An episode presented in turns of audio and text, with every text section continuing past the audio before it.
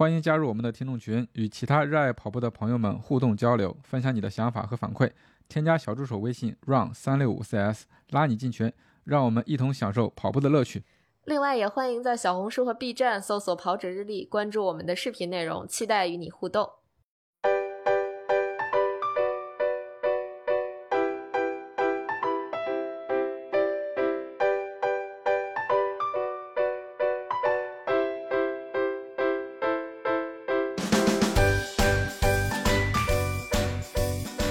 Hello，大家好，欢迎收听本期的装备说，我是佳宁。啊，大家好，我是郭小杨。啊，这期南哥缺席一下，就我跟波神给大家带来一期相声。啊，这期节目我们大概分为三个主题，但可能前两个主题都相对短平快一点，然后最后一个主题跟大家多聊一聊。前两个主题，第一个呢，我们先来聊一聊上期节目，呃，应该是上上期节目，呃，有朋友在我们的。节目下面留言，因为那期节目应该是刚好在聊大家的呃各种问题呀、留言啊什么的，在念这个。然后有一个留言还蛮有意思的，是吧，波神？我们就对对，把那个留言可以先给大家，我先给大家读一下吧，然后就让波神再根据这个留言我们展开来聊聊，呃。这位留言的朋友来 来自津津有味，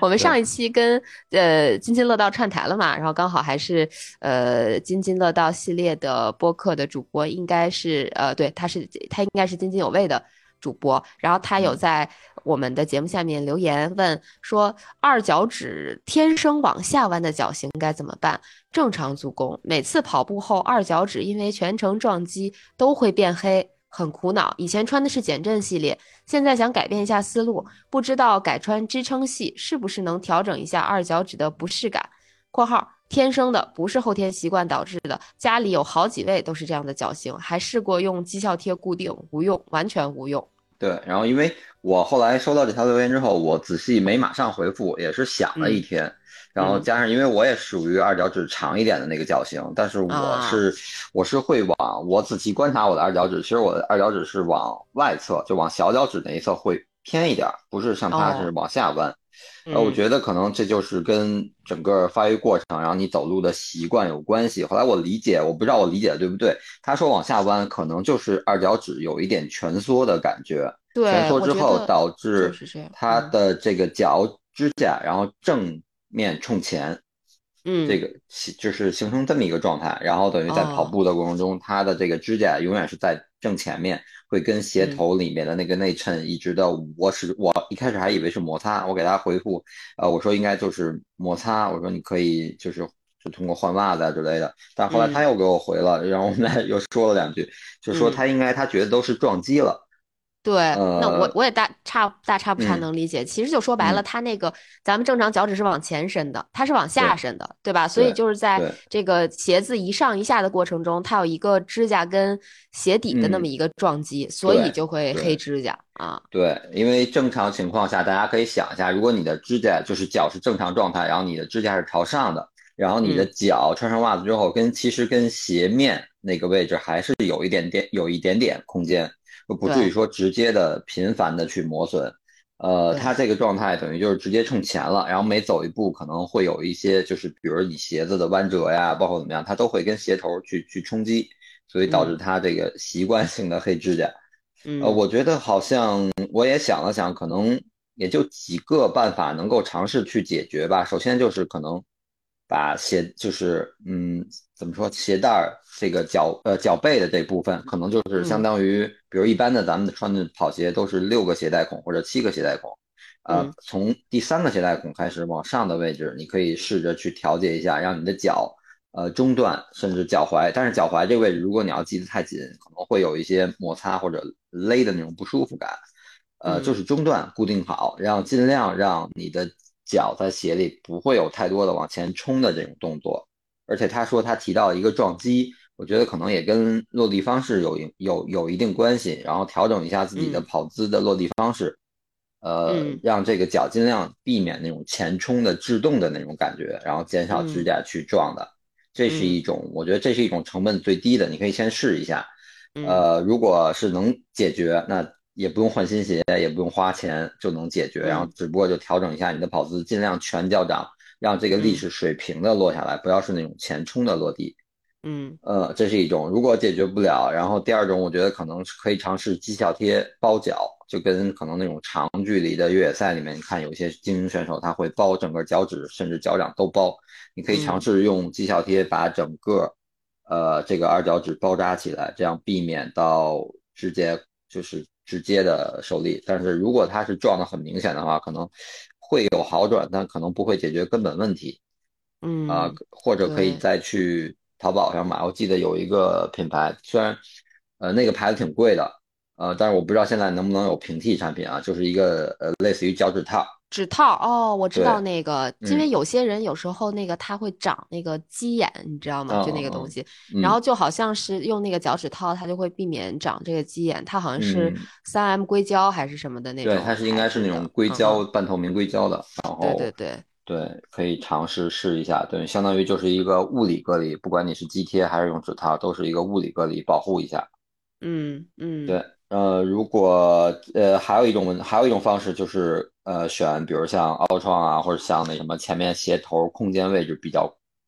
那个富裕的，对，啊。但是或者你买大半码，但是买大半码可能又会有一个呃衍生出来的问题，可能会比如说掉跟儿啊、不跟脚啊，或者是包裹性差。可能又会产生这种问题，所以这个还是得通过这这个上面，我我目前只是能想到这三种方案，可以看着怎么样去组合排列交叉的去去试一下，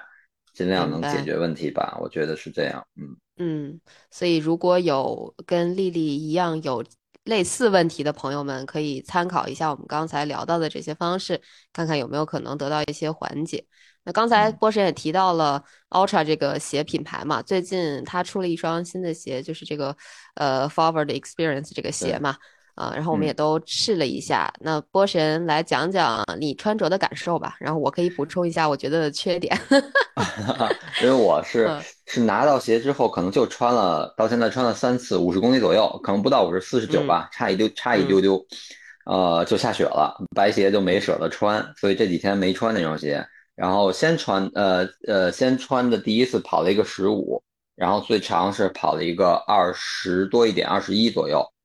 啊，后面跑了一个十左右的一个放松嘛，这样加起来不到五十，嗯，我觉得它还是虽然有一个四毫米的落差，但实际上上脚之后，这个落差感或者这个坡差感不是很明显。感觉跟嗯呃本身就是个低落差嘛，其实你要说你体会人的脚没有那么那么细微，一毫米两毫米都能感受到变化，那可能太神奇了。所以我觉得其实跟零落差的呃穿着是单穿起来，它的呃没有很明显的差异感。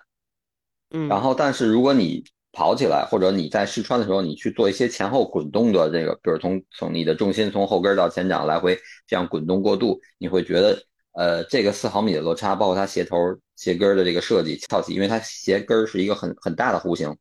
嗯，呃，你会觉得滚动感会比它之前的，比如我经常穿的 Racer 啊，或者是其他那些 Tip 的那种越野鞋的零落差的滚动感要明显好很多，就滚动的特自然、特流畅，你会有一种呃摇椅的那种感觉，简单在家里滚一下那种。啊，这个好形象呀，呃，我也有这种感觉啊。对，我就觉得它滚动感是是那个会会有比之前零落差的鞋款要很明显，呃，真正跑起来之后，我觉得这双鞋其实定位还是为一双开发跑者自身力量或者训练跑者自身能力的这样一双训练鞋，呃，重量很轻，像我四十三码不到两百五十克，两百四十两百四十出头，两百四十二两百四十一左右的重量，呃呃，算是算训练鞋里比较轻的。嗯，而且我觉得整个它的，其实它是从鞋面设计上各方面来说，我觉得是也是基本应对四季了。鞋面稍微至少，反正冬天我觉得没觉得冷，呃，我觉得夏天可能最热的时候会稍微有一点捂脚，但是问题不大，等于春秋冬三季都可以穿。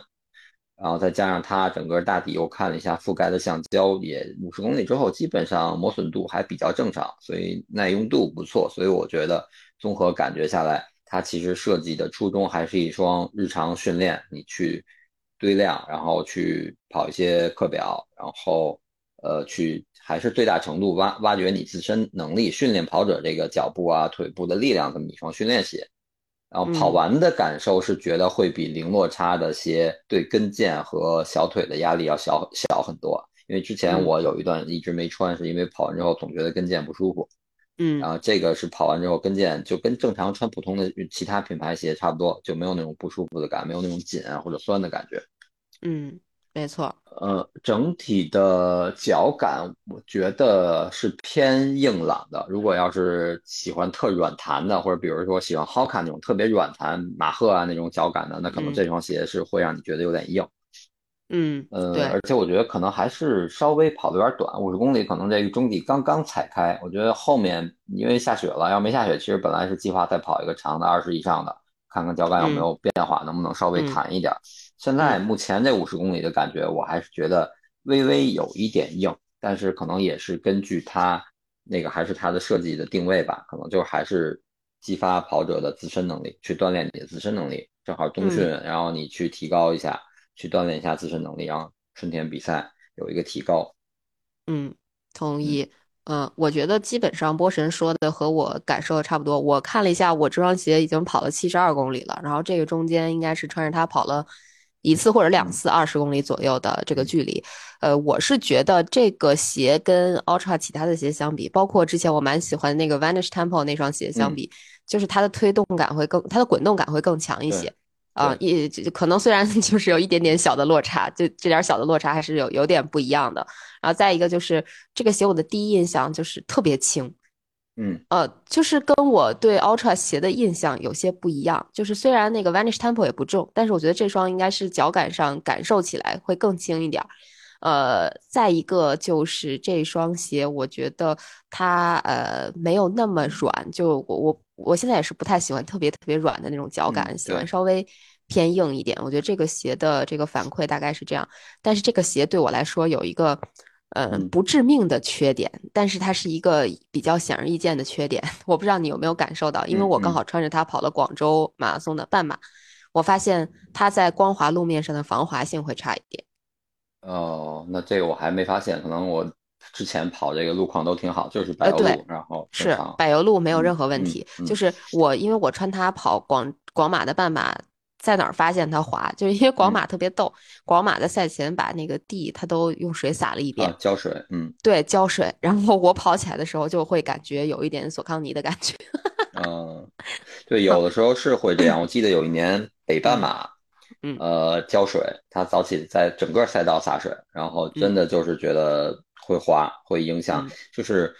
而且那年因为半马嘛，可能想冲 PB 发力比较猛，就每一下都是落地之后都是八地去发力的那种感觉，不像跑前马还是一个匀速，就我觉得每每那那年我穿的是百分之四。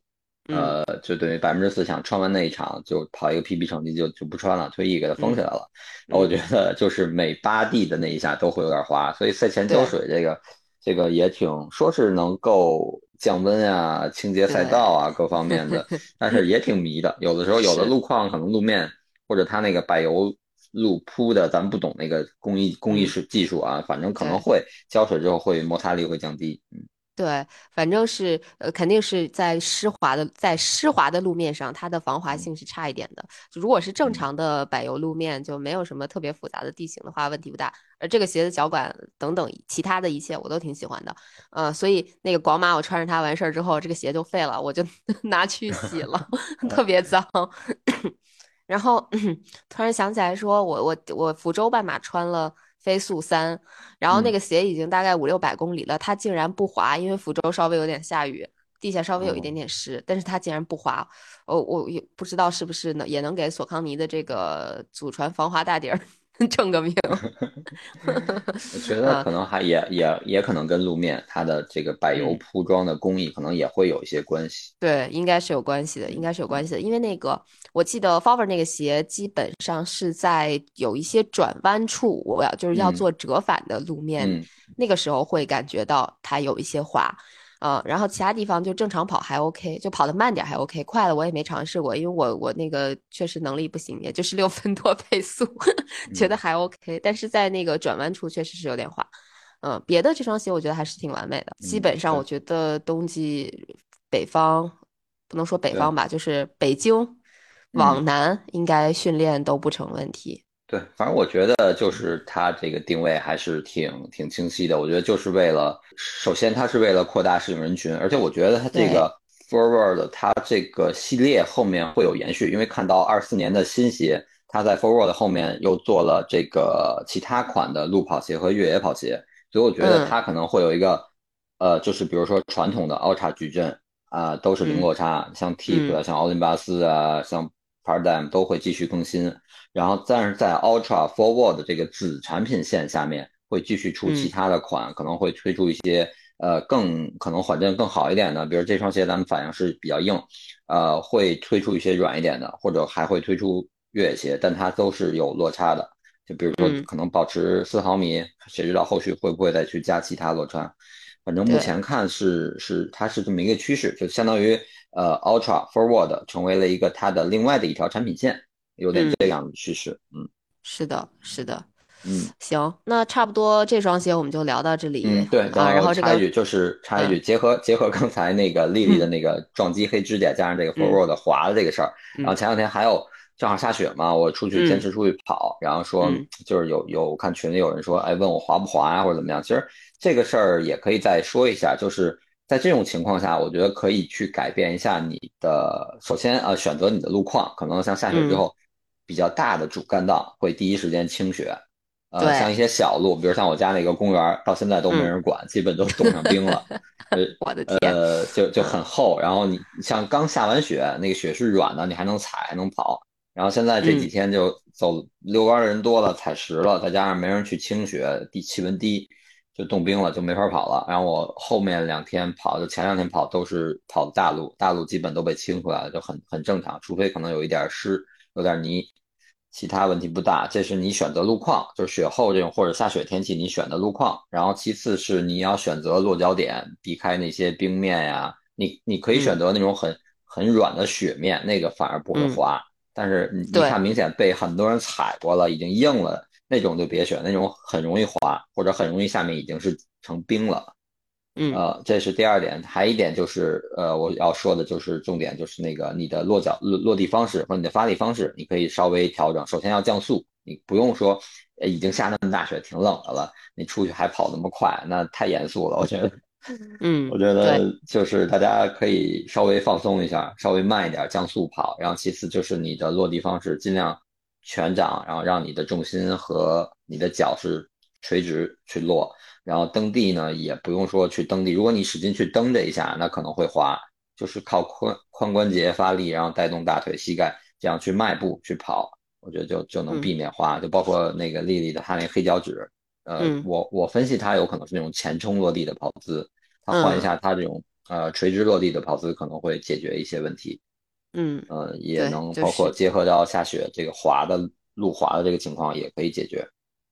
嗯，稍微调整一下，根据天气。呃，因为有时候，比如说下雪的天气，我觉得也很难去跑一些很难的课表，或者说很速度的那种课表。对，除非要是这种情况，就只能去去体育场，体育场可能会会清雪，然后可以跑课表。对，对，得去那种有人固定定期的给你清理的操场，因为有些不要钱的操场，他可能也给你清理不过来。嗯，所以在这个呃跑步场地的选择上，如果是极端天气的话，大家还是要多注意注意啊，这千万别受伤。我觉得冬天还是提醒大家，呃，千万要注意，别感冒，别受伤，要不然这冬训就白瞎了啊！这这么好的时候，又不用跑什么太大的强度，就就靠堆有氧嘛，是吧？嗯，对，嗯，行，那差不多，咱们关于这个留言以及 Ultra Forward 这双鞋，我们就先聊到这儿，我们就进入今天的主题。聊了二二十分钟别的，然后说现在进入主题。对对对，其实我们第三部分的话题是想和大家聊一下二零二四年各大运动品牌上新的、即将上新的一个新鞋吧。嗯，这个话题有有可能这一期聊不完，我们就聊到哪儿算哪儿，然后不够的我们下期再给大家补上。对，先提前做好预告。对对对。对，因为每每年的年底就是在美国那个奥斯汀都会开鞋展。基本上就是各大运动厂商的新品都会做一个推广，就是一个亮相吧，发布。是的，那咱们就要不从阿迪达斯开始。好，阿迪应该是他会还继续推出他的那个阿迪 Zero SL，呃，这个鞋是一个属于怎么说？它的定位，反正我是没穿过，但是梁老师把它选成今年的那个他的年度跑鞋。前前几天在其他某媒体的一个呃邀请的采访中，我看 梁老师选的是这个 S L 的一代的这个跑鞋，呃，应该是一双比较嗯。哦，是阿迪，是就是这个阿迪 Zero S L 是吧？因为我记得是不是另外一双？哦，对对对，就就叫 S L，我知道了，就是那个便宜，还蛮便宜的那双鞋。对对对对，嗯，价格不贵，现在可能打完折四开头差不多吧，我没细查。嗯，便宜，反正对，嗯，对，它应该是呃属于偏万金油的那种训练型的跑鞋，就是没有太多的黑科技，但是又挺稳定。然后你日常快行慢行，然后也不重，然后也也整个底儿也不厚，是一个比较就如果说简单，可能李宁赤兔六 Pro 这种全能型的训练鞋，或者像精华就普通标准版的精华这种偏稍微底儿不是很厚这种轻量的训练鞋，这样一个状态。然后等于它的新款是会更新到那个 Lectric 的二点零泡棉，然后同时前呃由那个。呃，等于 Let's Trick Pro 也，它应该是双密度两种结合吧。然后 Pro 从以前只有前掌有一部分一小块，现在变为全掌，等于就是全掌的呃 Pro 和 Let's Trick 二点零泡棉的一个结合，双密度吧，可能就是训练中你的回弹反应会更好。嗯。对，这是一桩，然后它的继续，它经典的那个 Adios 九会做一个更新，然后同样也是全掌的 Lectric Pro，然后其他的好像没太多变化，样子上改了一改，然后我看感觉上差不太多。嗯，其实有的时候我觉得有些东西已经挺成功的，没必要为改而改，就是做一些小的调整和修修修修整就行了。就出新的，这个阿迪奥斯今年那个阿迪奥斯八不是出吗？然后马上九又出了，感觉这更新换代还是很快的。对它其实像这种款，差不多基本就是最近都是一年一款或者一年半一款，一年一多。嗯，对。然后包括 Takumi 渗十，但是我觉得 Takumi 渗十最近我看照片，我觉得它的鞋面虽然做的很简洁，然后其实我觉得没有九好看，少了一些设计感。嗯，大家可以找来图片瞧一瞧，看看这个 Takumi 现在九跟十之间的一些差别。啊，我我现在觉得就是这种年度一年一新的鞋，就反而是如果它不大改的话，就看起来就没什么特别大的区别，然后可能穿起来区别也不是特别大，就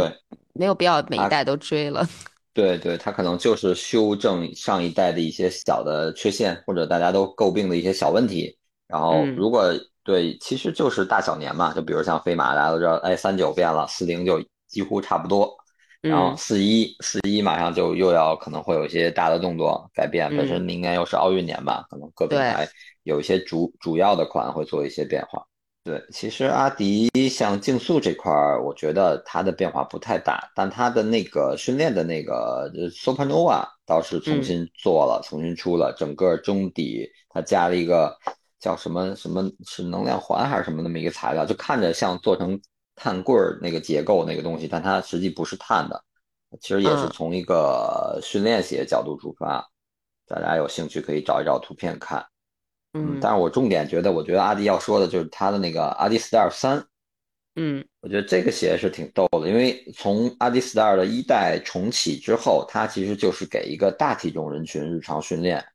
去做的设计，然后包括它超级厚的底啊，包前后那个上翘，然后特别滚动，一看明显就是给一个大体重，然后然后后跟落地，然后前掌滚动这种人设计的。但是它第一代做的有点沉，然后有点硬，它第二代修正了一下，其实还口碑会比第一代好。然后它第三代又继续在修正，就是比上一代又轻又软，然后同样也延续的它那个滚动滚动的设计。其实我觉得这双鞋。呃，大体重入门呢，如果对阿迪这个品牌比较感兴趣的，明年可以关注一下这个阿迪 Star 三，应该是一双不错的日常训练鞋。那对标哪双鞋？比如说现在大家熟悉的胜利系列，索康尼的胜利系列的，可以理解为便宜版本。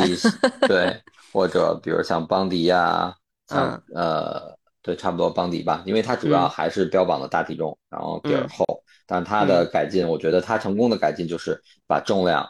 降下来，然后把这个，因为很多大体重一刚出跑者还是会喜欢软一点的脚感，嗯，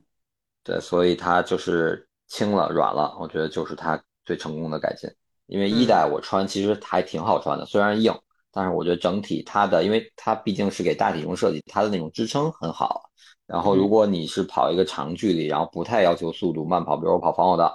它的那种滚动感挺舒服的。所以这个如果大家是大体重的跑者，并且是比如说胜利系列的爱好者，可以关注一下这双 RD Star 三三代。嗯嗯，对。然后其他的，比如像 Adios Pro 四，目前还是没有消息。没有不知道，对，可能这个感觉要更新了吧？是不是？按说应该更了，对，但是因为三代已经快两年了，两年了，没错，我感觉好像差不多也该更新了。它是不是更？我在想，它更新四代之后，那个三代那个那个颜色是不是还能再涨涨价？对，然后目前看这个鞋展如果没曝光，那我觉得可能至少要等到明年下半年了，上半年肯定就出不来了，或者有可能。初期在在奥运会前可能会会突击，突然。我以为你说明年北马，应该不会为了北马，或者明年明年那个柏林马拉松五十周年前退出，可能是不是更好的时间点？啊，这都是我们瞎猜的啊，具体什么时候发，反正现在没什么消息，但是什么时候发也说不定，就突然一下它就出来了，是吧？因为我感觉那个 EVO 一那个鞋就是没有任何前兆，突然就蹦出来的鞋，是吧？嗯，保密工作做得好。那这差不多也就是阿迪达斯可能我们接下来一年要关注到的几个鞋款，然后大家可以根据自己的需求去关注那几双，不管是大体重啊，还是薄底竞训啊，还是说竞速，或者说那个日常训练的这种全面的训练鞋。呃，那接下来我们来聊一个稍微呃我们聊的比较少的品牌，聊一下昂跑。嗯。昂跑其实明年目前看就是呃，Monster 会发。呃，会发二代，呃，就是今年好像听起来口碑还比较好的 Cloud Monster 这个系列是吧？对对，Monster。然后其实 Monster 我觉得一代真的挺成功的，我没觉得一代还有什么 太多要改进的。而且我看了看二代，感觉上也变化不太大，鞋面有点造型的变化，然后中底也是稍微那个那个方块的，好像做了一点调整。你觉得是变了，但是又又好像没变，就这种感 觉。确实跟一代摆在一起，你能看出来不是同一双鞋，但是又觉得俩太像了啊，这种还是一双鞋，就似改非改 这种，呃，感觉他已经掌握了那种大款大大牌鞋款，比如说阿迪达斯或者是 Nike 的那个套路，是吧？就是我改了，我改了呀，改哪儿了？呃，笑一笑那种。对，其实我觉得也也也是一种比较保，也不算保守，就比较稳稳妥的一种方式。就是假如说穿 Monster 一代的，呃，会觉得很舒服，然后想要在，因为差不多这一年也也穿差不多了，也也跑得多的话，也就报废了。然后你再想继续延续这个延续这个舒适的脚感，然后你不用需要有太多变化。比如说，就像呃波尔顿从九到十的那个变化，一下让好多人接受不了。嗯，所以就是我觉得还是稳妥一点好。这样的话，能够至少能够有一个性能啊，包括销量，包括各方面的一个保证，口碑上各方面，所以我觉得可能就差不太多。但是昂跑，我觉得那双明年明年那个碳板鞋，之前说那个 TR，但是我觉得那个是一双铁三鞋，现在也没有对这次鞋展也没露出来，也没有太多消息，包括呃，它还有一双越野跑鞋。然后据说很强很强，但是也是很少的信息，没有太多信息，鞋展上也没有直接曝光，所以这个，但是确实据说那双越野跑鞋好像挺挺性能挺强的，嗯，有点期待，毕竟我的那个昂跑的越野包 配个昂跑的鞋，好像是很好看的样子。对 对，呃呃，那它的碳板鞋会有一些升级吗？看版本嗯，没看到那个 Echo 四的照片，但是只是之前在一些比赛看前面那个有一个 TR，就它前面那个呃叫什么 Cloud 的那个越来越小，越来越小，就快没有了。对，但是可能品牌基因在这儿还是得多少留一点，哪怕只是一个造型，没有实际意义，但可能也会留一点。嗯，是他的基因嘛？对对，就是反正他，我感觉他还是有点呃想法的，就是可能还是会有点想放弃他那个什么结构型的 这种鞋鞋底中底的设计，跟也不不像那个呃美津浓似的，永远都不会放弃他的那种设计，蛮有意思。嗯，对，嗯，那昂跑差不多也是这样。那我们说说呃老牌的亚瑟士，亚瑟士，亚瑟士，呃，其实亚瑟士，呃，目前能看到是他给那个《香根一传》出了一个新的配色，一套新的配色。对，其实就红红还是橙？哦，红，呃，红偏红，对，嗯嗯嗯，然后但是款还是那些老款，就是没有太新的款，然后做了一个配色。嗯嗯，新款这个 Nova Plus 其实已经发了，Nova Plus 四代，好像我看网上应该能买到了吧？我觉得 Nova Plus 四也是，就是改改造型，然后几乎好像没有特别多的升级。如果说升级，就它那个 Platform Blast Plus 又换成了什么 ECO，就它这个科技名越来越长，具体它也没太说。从怎么，比如说想细节的数据也没说，但是每每个品牌都会这样说嘛。比如我又出了一个升级的泡棉或者重底科技，就是轻了弹了，其实基本家家都这样。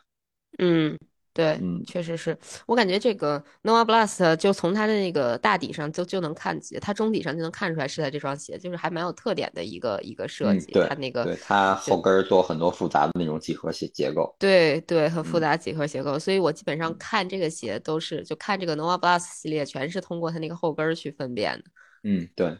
对，一代、二代、三代、四代的话，就是你从后跟看是最好分辨的，它那个几何的那个折线形啊什么的是不一样的。嗯。是的，我的 Nova Plus 的一代还在家里吃灰。呃，我其实我觉得 Nova Plus 也是属于那种呃延续脚感延续比较好的，就是从第一代大家就说它很软很弹，那种弹感很好，跑一些稍微快一点节奏跑挺舒服的。然后慢跑的话，它缓震也也不错，所以就是属于偏一个活泼型的那种训练鞋。然后到后来延续二代、三代、四代，基本上就是到三代吧，大家给的这个脚感的反馈都是这种状态，所以它的脚感也很延续。就如果你一代穿着很舒服，你可能隔到二代，因为压缩是很筋膜嘛，你二代不买，你去买三代还是这个脚感，你能得到一个很好的延续。嗯，觉得还行。然后它材料上一些其实就是例行的升级，所谓说的更弹更那什么，就大家也也差不多吧。我觉得可能不会有那么。敏感的反馈，觉得它确实变了，我觉得可能差不太多。呃，其实说白了就是，咱普通人如果说能感觉到一一代一代之间这种代际之间的细微差别的话，那可能也就不普通了。嗯，对，就跟其实就跟苹果的手机，你十四跟十五说摄像头怎么怎么升级，但其实拍出照片来，你你肉眼去看差不太多，除非一些极限的，或者你放到特别大。这种情况可能会比对比出差别，但是比如你就简单的随手去拍一张照片，可能两代机型差的不太多。你要是三到五代，可能可能很明显，但是两代是差不多的。对对对，这所以差的其实还是拍摄的摄影技术，嗯，对吧？说的够明白了吧？嗯，那后面呢？除了嗯，对，然后是 Nimbus 的二十六代。其实二十六代我觉得就是变化不太大，因为它二十五代是一个大变。那 Nimbus 二十四跟二十五的变化是，就是二十五比二十四变化很大。到二十六代这块，其实就外形上几乎变化不太不是很大，只是一些细节，比如呃稍微轻一点，然后然后细节上稍微修饰一点。然后它把橡胶外底然后做了一个升级，然后这个重量和耐磨性上可能都会有一点点调整吧。应该是牺牲了重量，换了抓地力。它那个升级的这个大底，可能是面积大一点，然后材料会可能为了耐磨会会更重一点。嗯，一一月份就上市，其实现在应该照片什么的都基本都有了，然后对，一月份就能上了。嗯，所以这个耐磨性，我觉得这个亚瑟士一直做的还是挺不错的。嗯，对，基本上一双鞋可能能穿好久好久好久好久，只要它中底不衰减特别厉害的话。对，其实它，我觉得目前来看，就是至少二四年上半年可能最大的亮点，或者是呃，它的那个新鞋比较关注的是它那个 Mag Magic Speed 四，嗯，这个之前其实这两这双鞋可以作为那个 Magic Speed 的训练降级训练款，就是它碳板的那个降级训练款，但是它泡棉什么的没给到顶级，它这双四代。呃，给到顶级的 Flat Form Turbo 的泡棉，其实就跟 Meta Speed 系列是一样的泡棉了，超临界的那个发泡。嗯，呃，对，这是它最大的升级。如果作为一双日常，比如说像呃竞速训练，或者哪怕其实这双鞋，我觉得去穿着跑个半马肯定也没问题。嗯，这个呃，所以这一代的 Magic Speed 还是可以期待一下的，还是有点儿呃比较大的升级吧。对对，我因为可能以前就是胡走想走之后，可能就除了顶级的碳板 Max Speed，然后下面就是 Nimbus 跟 Cano，中间的那个训练的竞速训练的或者竞训的这一档好像断掉了，没有没有特别多被大家呃熟知啊，或者是能够提到提起的，至少不像有些呃你一提，可能有些品牌它中档竞训的鞋很多。但是它这个亚瑟士没有，它这个这一代应该就是能，至少我觉得可能口碑会很不错，这双鞋，可以去关注一下。嗯嗯，所以就是还是想买亚瑟士跑鞋的朋友们是可以关注一下这双 Magic Speed 四代的。啊，我说的我也还蛮想尝试一下的。我那双呃很很早以前不是很早以前，就是穿了一次的，今年只穿了一次的那个 Meta 呃 Speed Edge，我我感觉我也要给它掏出来再穿一穿了，不然的话可能也真快完蛋了。对，而且它相对来说底薄一点，可能驾驭更好驾驭，驾驭门槛更低。嗯嗯嗯，可以可以可以，行，那咱们就接着说下一个品牌吧。嗯，这个 New Balance。对，New Balance，New Balance 其实啊，明年肯定会会 V 四会上，因为这个价格一直穿，穿了也挺挺长时间的了。明年所以它这个 campaign 做的时间巨长，就是价格上脚开始。对对，所以我觉得也挺好，就保持一个一个神秘感，然后而且它还演保持住它这个迭代的时间，你不能呃 V 三刚出一不到一年就马上上 V 四。那你到下面 V 五的时候，你是拖一年还是又再快一点？那就太太赶了。所以我觉得它得保持一个自己的节奏吧，去出。嗯，V 四反正目前看价格穿它跑的成绩很好，然后加上大家对这双鞋的分析，因为拿到这个实物的鞋，除了价格，好像好像几乎也没有人了吧？我没见好像谁还应该只有他有吧？对，没见谁说哪个大大 KOL 或者精英跑者再拿到再去跑，很少。可能国外会有，但是国内好像没有了。所以大家还是挺期待的。而且这双鞋我觉得会会比 V 三要好，因为它可能会把 V 三的一些缺陷修饰、修修修改一些。修复，嗯嗯呃，对 V 四，对 V 四，然后其他就包括它的那个超级训练鞋 Trainer，Trainer，Trainer Trainer 三代，Trainer 三代，对对对，它那个超级训练鞋，嗯。其实那双我觉得挺好的，我觉得它从呃 Trainer 一出现之后，然后其他品牌也开始去做一些超级训练鞋，嗯，呃，就所谓的怎么说，就是不太追求，它明显定位就不是比赛日穿着，但是就是让你日常训练有有一个很好脚感，我觉得也也是挺有意思的，去做一双呃很强的，然后性能堆满的那种训练鞋，也是挺有意思的。Trainer 这双鞋就是也有比较好看的配色。可以 Trainer 一代、二代我还都挺喜欢的，三代我看了一眼照片，我觉得样子外观也挺好看的。嗯，对，它那外观还设计挺不错的。我呃，我是说我看到的，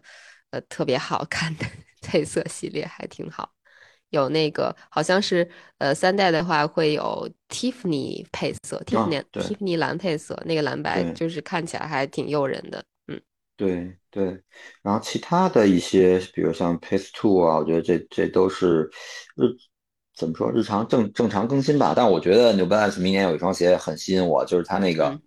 呃叫什么 Balance，From Balance，对，它是一双全新的鞋，然后呃大厚底就没有之前任何延续，比如说像像幺零八零，它会一直更新，一直延续，明年也会更。然后包括那个 More V 五。会更到第五代，然后但是这双 valence 是是一双全新的，然后你看起来之后会觉得怎么说很很好卡的感觉，就它中底是非常大，然后非常膨胀的那种感觉，嗯，圆圆的那种，等于它相当于是 P by 跟 EVA 混合的一个中底，然后嗯，我看了一些国外资料，它应该是定位为也是这种，就像我刚才说的是那种超级训练鞋，但是它。相当于不带不带碳板、不带板材的一种超级训练鞋，其实就有点像超级飞马的那种感觉啊，就独立于这个飞马系列之外的叫超级飞马啊。对，等于它等于相当于呃，比如说呃，顶级的竞比赛鞋之下面的那些竞训鞋，它大部分是带板材的，也是顶级泡棉或者是带一些比如纤维板或者那什么那个碳板。但是这双鞋是不带板材，然后也同样用了 P 拜和 EVA 混合的材料，其实就相当于一些品牌的顶级泡棉或者次顶级泡棉了。然后重量呢会比幺零八零更轻，同时等于它又轻又弹，然后没有板子，然后更适合去训练跑者自身能力。然后同样它比如说它的因为轻和弹嘛，所以它从长距离到这个快速跑，它其实都可以多种场景都可以选择。所以这双鞋我觉得是明年 New Balance 会比较我比较关注的一双鞋。嗯，听着我觉得，呃，我觉得对它的造型还蛮好奇的，然后等期待一下。嗯嗯，就是你如果搜到照片，你看它，就你会觉得它中底整个是那种发泡，就是发的很大的那种感觉，就像面包发发的很大，很很好玩的那个。嗯，可以，明年期待一下这双鞋。嗯，对，New Balance 就差不多是这些。嗯，那要不咱们再说一个。然后再说一个品牌，咱们差不多可以结束今天的节目，不然的话绝对搂不住了。那咱们就再说一个 Hoka 吧。对，Hoka，嗯，Hoka 其实明年基本上 Hoka 的鞋都会更新，就是现在大家能知道的都会更新。对啊，不管是越野鞋还是路跑鞋，你像路跑鞋，马赫它要更新到马赫二，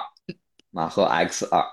啊，马克马赫 X 二，因为马赫现在不是有两个嘛，一个就是日常那个数字一二三四五六，然后一个是那个呃什么叉一叉啊，对，那就是说叉二要出了，对，叉二也要出，然后然后马赫对马赫 X 二要要更新，然后马赫标准马赫也更新，要出到马赫六，嗯，对，哦，现在我马赫这个词，因为安踏不是也有马赫系列的跑鞋嘛，所以每次一说马赫的时候，已经不知道是谁，还得必须把把这个。品牌名说上，嗯 嗯，对，然后马赫六，其实我觉得它是更新的比较比较，怎么说比较变化比较大的，因为它之前的马赫是双马赫五是双密度中底，它马赫六变成了单密度，就是单一的一种超临界的材料了，然后应该是说是又软了，我不知道又软了，我觉得五已经够软了，对，五已经挺软了，然后说六又软了，然后。呃，弹性会好一点，同样就是轻了一点吧。哦，又轻了，又又轻了，又软了。完，这个鞋我感觉我就不是目标客户了，因为我现在还是喜欢硬一点的脚感。嗯，对。然后可能我觉得它马赫六和马赫六 X Two 的差距可能就是呃脚感可能差不多，但是一个有板材，可能助推力会更好一点。然后六像这种不带板的话，可能就是会还是。呃，更靠自身一点吧，就差不多是这样。对，呃，然后呃，快羊六，我估计大家可能网上都看到照片了。嗯，反正快羊每年一出，我都觉得照片不好看，然后最后看实物，看真鞋还好，还行。嗯嗯嗯，然后快羊也是，然后他把中底更新了一下，虽然还是 EV，但是他可能换了换技术吧，然后嗯轻了弹了，然后比上一代要轻一点。说是史上最轻的快羊，每年都这样，每年都是史上最轻。每年都史上最轻。对，嗯，什么时候就没有了？得减没了。嗯，对，其实差不太多，嗯，差了十克左右，一只鞋差十克。嗯，然后整体造型啊，其实也变化不太大，就是一个日常更新，我觉得没有什么特别特别的明显的变化吧。嗯嗯，然后 Hoka 越野鞋明年那个重磅就是 Tecton 的三代。Tecton X 三，对，是呃，Hoka 的碳板系列已经要出到三代了，碳板越野鞋系列，嗯，对，其实这双鞋，呃，刚一出照片，我看啊，那个鞋面明显就是呃，Jimmy Whistler 穿的那个 UTMB，他穿了两年的 UTMB 的那个测试款，测试两年，对他至少等于上一届是穿了这双鞋的鞋面。就是半高帮纯黑，然后底儿底儿是白的。然后今年夺冠，他也穿的是这双鞋，等于那个鞋面完全就一模一样，可能会有一些细节差别，因为他的那个鞋面仔细一看是是凯夫拉纤维的，就跟呃这个 Tecton 二代和呃对 Tecton 二代的那个鞋面很像，是那种凯夫拉纤维，包括以前有一个呃快羊 Speed Goat EVO 版本一样，它那个鞋面是很很很就是浅灰色线条那种凯夫拉纤维的单层鞋面。它这个三代好像不是，是变了，但是具体细节，嗯嗯，官方没有太多说明。对，所以，但是整个造型就是那个，但是他把中底换了，中底跟呃吉米穿着夺冠的那个中底是不一样的，之前的那个中底就是二代和一代一模一样的中底，它这个三代的中底，呃，感觉上是加厚了，然后包括外底的呃花纹也都变了。它还是两条平行的碳板，但是它在两侧，呃，足弓靠后一点的那个位置，两侧做了一个上翻、外翻，就你从外面能看到，呃，翻出两块中底，那个不是翻出两块碳板，两块碳板，嗯，对，主要的作用应该就是增加一些稳定性。嗯，呃，因为它底加厚了，可能在考虑到碳板的这个弯折啊，它可能灵活和稳定不太好，所以它可能这样上翻，说白了就是一种增加稳定性的表现。就包括你像其他一些品牌的，不管是路跑还是碳板还是越野跑，它做碳板上翻、外翻出来的，都是为了增加稳定，增加一点保护。嗯。嗯，其实这双鞋看吧，因为因为呃，Tecton 的二代，我觉得就把鞋面的问题改得很好了。然后三代出它整个鞋面，包括又是一个半高帮袜套的设计，加上一个全新的底，我觉得其实这双倒是我明年挺挺挺关注的一双鞋。嗯，相比其他款吧，相比这个什么快羊或者是马赫这些路跑嗯路跑鞋什么的，我可能我觉得 Tecton 三倒是挺感兴趣的。不知道明年这个 UTMB 开始报名了，不知道明年有多少人会在赛场上穿这双鞋。穿这双鞋，嗯嗯，据说这个鞋可能是在 UTMB 期间推出，我估计应该是之前推出吧，至少让大家能在 UTMB 期间穿上。嗯，对，我觉得对，这可能性大一点。Hoka 是会挺，呃，挺早发一些鞋，哪怕它是下半年上，它会在这个鞋展上就放出来，它是属于这样。嗯，对，应该是明年那个林康也会更新到四代 Hoka。啊，对。对林康，反正基本上 Hoka 的鞋明年都会更新，而且 Hoka 最近生意很好，它这个太好了吧？对它的更新速度肯定会很快。对，所以就是关注 Hoka 的同学们，明年可能得要换一波鞋了啊！就是，当然每年都要换换鞋了。Hoka 的鞋 差不多也就是一年的使用寿命，它的那个底，呃，做到轻量的话就很难。我觉得轻量和这个耐磨耐用是一个。比较比较相对的词，你轻轻量，但真的就没法保证它的厚度，它没有厚度那，它就做不到耐磨。嗯，是的，是的，